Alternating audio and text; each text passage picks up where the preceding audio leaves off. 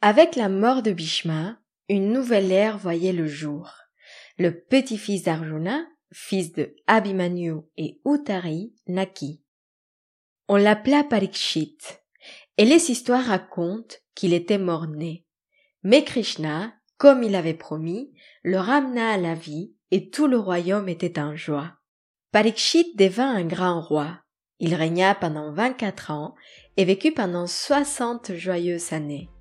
Mais n'allons pas trop vite, parce que j'ai aussi envie de vous raconter le règne de Yudhishthira, un règne qui aurait duré 36 ans, ou 18 fois 2 si vous voulez. Ce sont les dernières histoires du Mahabharata que je vous raconte aujourd'hui. C'est parti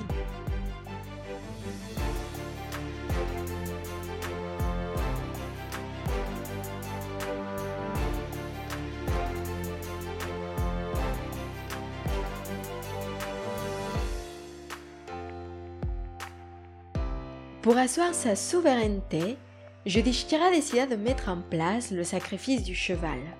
Cette tradition consistait à lâcher un cheval qui parcourait tous les royaumes. Si le cheval passait sans encombre sur un territoire donné, cela voulait dire que ce territoire reconnaissait l'autorité de Yudhishthira. Et comme vous pouvez vous en douter, le cheval parcourut de nombreux territoires facilement et beaucoup de rois acceptèrent les Pandavas comme souverains du monde terrestre. Et parce que sans ça, ça ne serait pas aussi intéressant, les Pandavas vécurent beaucoup d'aventures. Certains princes profitaient de l'occasion pour réclamer une audience avec les grands héros de la bataille de Kurukshetra ou bien avec Krishna. À une occasion, Arjuna mourut. Heureusement, il fut ramené à la vie grâce au pouvoir d'une pierre précieuse et il put faire la connaissance d'un de ses fils, un fils qu'il avait eu avec une princesse guerrière de Manipura. Mais voilà, les années passèrent et le royaume vécut des moments de prospérité.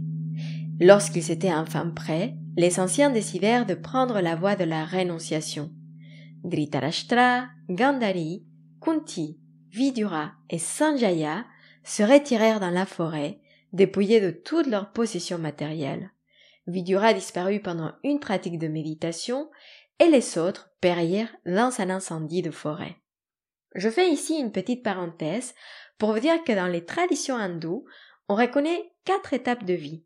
L'étape de brahmacharya, d'enseignement, l'étape de grihashta ou de maître de maison, l'étape de vanapashtra, l'âge de la retraite, de transmission des enseignements et de passation des richesses aux futures générations, et finalement le sannyasa, l'étape de renonciation. Mais revenons à notre histoire. 36 ans après la bataille de Kurukshetra, la dynastie de Yandu, à laquelle appartenaient Krishna et son frère Balarama, commença à avoir des problèmes. Les deux frères divins regardèrent les leurs s'entretuer et la dynastie toucha à sa fin, tout comme l'avait prédit Gandhari d'ailleurs. Balarama et Krishna décidèrent qu'il était donc temps de partir de ce monde. On dit que Balarama devint Adi Anantashesha, le serpent cosmique, et que Krishna devint Vishnu. Et il faut dire que le sort de Gandhari se réalisa, car Krishna mourut des mains d'un chasseur qui lança une flèche empoisonnée lorsque Krishna se reposait sous un arbre. On dit que la flèche perça la plante de son pied gauche. Peu de temps après sa mort, la nature inonda la cité de Dwaraka dans le Gurajat. Et même si Arjuna essaya de la sauver, il se rendit compte qu'il n'était plus le jeune guerrier d'autrefois. Le temps passait et les Pandavas commençaient à ressentir que leur temps dans ce monde arrivait à sa fin.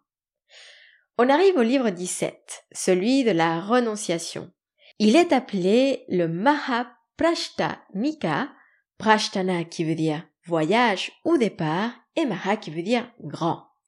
Les Pandavas et Draupadi décidèrent de partir de ce monde et de tracer leur propre chemin. Ils marchèrent en file indienne, l'un derrière l'autre dans l'ordre de naissance. Ils se dirigèrent d'abord en direction vers l'est, et traitant dans leur chemin, un chien commença à les suivre et se mit à la fin du cortège.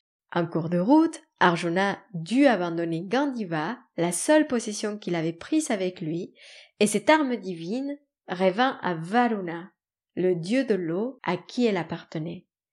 Quand ils arrivèrent au bord de la mer, ils changèrent de direction vers le sud-ouest, puis vers le nord, dans un effort de parcourir tout le monde qu'ils avaient connu. Finalement, ils arrivèrent au pied des Himalayas. Leur pic touchait Swarga, le paradis des Devas, et ils virent le mont Mandara.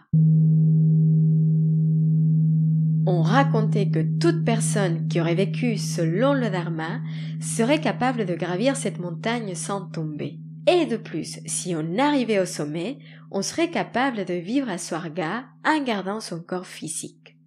Et l'aîné des Pandavas, Yudhishthira, était très déterminé dans cette dernière partie de sa quête. Alors, il ne s'arrêta pas, ni se retourna, quand un à un, Draupadi et ses frères tombèrent et moururent. Arrivant au sommet, aux portes du paradis des Devas, on lui demanda de laisser son compagnon. Yudhishthira, surpris par cette demande, se retourna et vit le chien qui les avait accompagnés depuis le début. Le Pandava refusa. Si ce chien avait été à ses côtés pendant tout ce temps, il n'était pas en mesure de l'abandonner aux portes du paradis. Les Devas sourirent, car il s'agissait d'une épreuve pour tester sa loyauté. Le chien était en réalité Dharma en personne, et les portes du paradis s'ouvrirent pour accueillir Yudhishthira.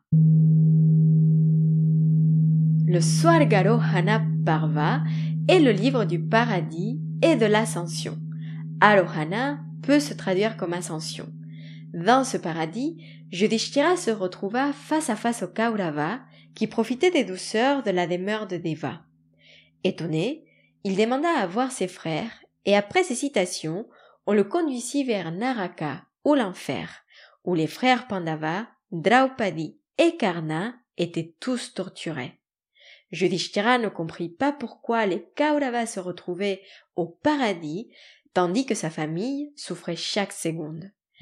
Et par amour pour eux, il décida de rester aux enfers. C'était la dernière épreuve que Yudhishthira devait passer. En effet, le paradis l'enfer, tout ceci était à nouveau une illusion. Yudhishthira se rendit compte qu'il n'avait pas encore tout compris.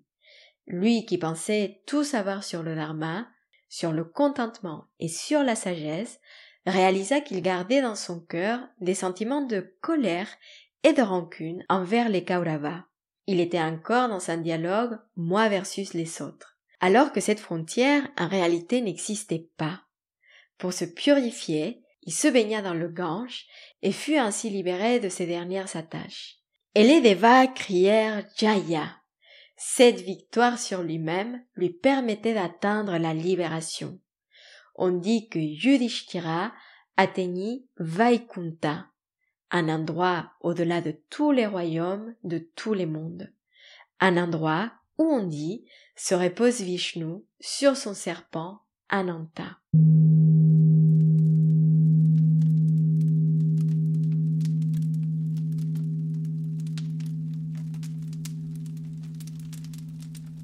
On est de retour à notre point de départ, le sacrifice des serpents. Après le récit de Vaishampayana, un silence régnait dans la salle. On entendait uniquement le feu qui crépitait. Vaishampayana demande alors à Janameyaya qui était le méchant dans l'histoire? Avait-il vraiment un méchant? Cette guerre avait été dévastatrice et elle aurait pu être évitée. D'un côté, Krishna avait beaucoup aidé les Pandavas, mais au final, il n'avait pas montré beaucoup de compassion ni d'écoute active. Finalement, la morale de l'histoire n'était pas dans la victoire des Pandavas contre les Kauravas. Il s'agissait plutôt d'une guerre intérieure. Une guerre pour se débarrasser de ce qui nous empêche de voir clairement. Nos peurs, nos préjugés, nos appréhensions, c'est une histoire qui nous apprend à ne pas commettre les mêmes erreurs que nos ancêtres, à aller chercher au fond de nous-mêmes, car c'est en faisant un pas vers soi qu'on fait un pas vers les autres. Et pour revenir à ce sacrifice des serpents, l'histoire du Mahabharata était bien la preuve qu'il fallait briser ce cycle de violence. Et là, il faut imaginer une expression de paix, un sourire de contentement qui commence à parcourir le visage du prince Janameyaja. Il est maintenant convaincu car il a compris que le vrai succès est de se vaincre soi-même. Avec ces mots, je vous laisse pour aujourd'hui. Merci infiniment pour votre écoute et on se retrouvera dans le dernier épisode qui sera le dernier de la première saison de ce podcast. D'ici là, je vous retrouve sur Instagram et je vous souhaite une très bonne journée ou une très belle soirée. Prenez soin de vous.